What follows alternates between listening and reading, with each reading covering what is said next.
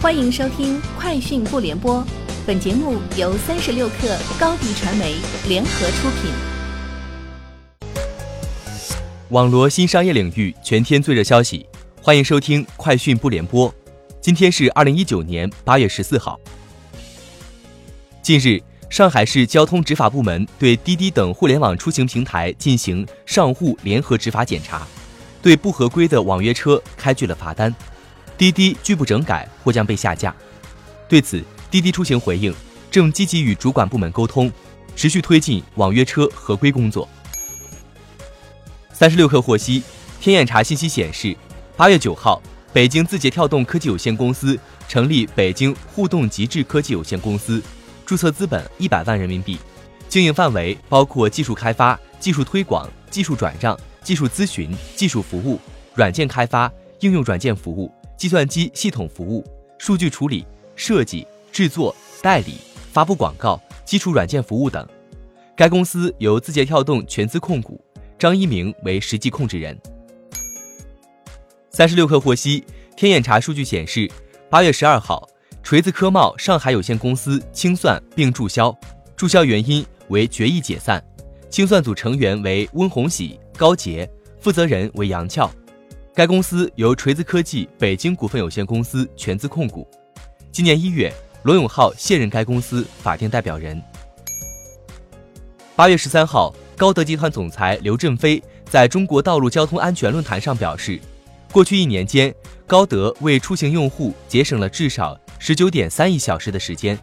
高德正利用大数据和科技创新手段，在智能加出行时代，充分发挥地图作为出行基础设施的价值。让出行更美好。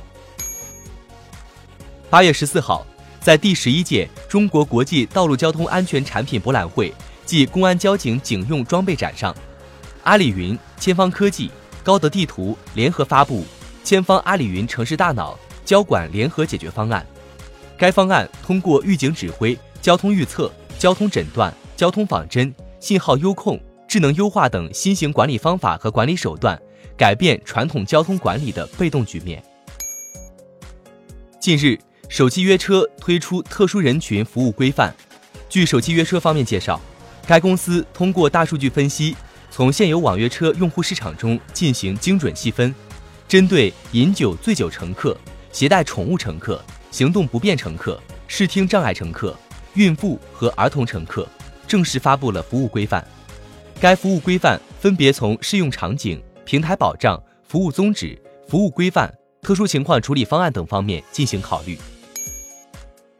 三十六氪获悉，八月十四号至二十五号，拼多多将与两万名商家合作上线农货节，推出超过二十万款全国农特产。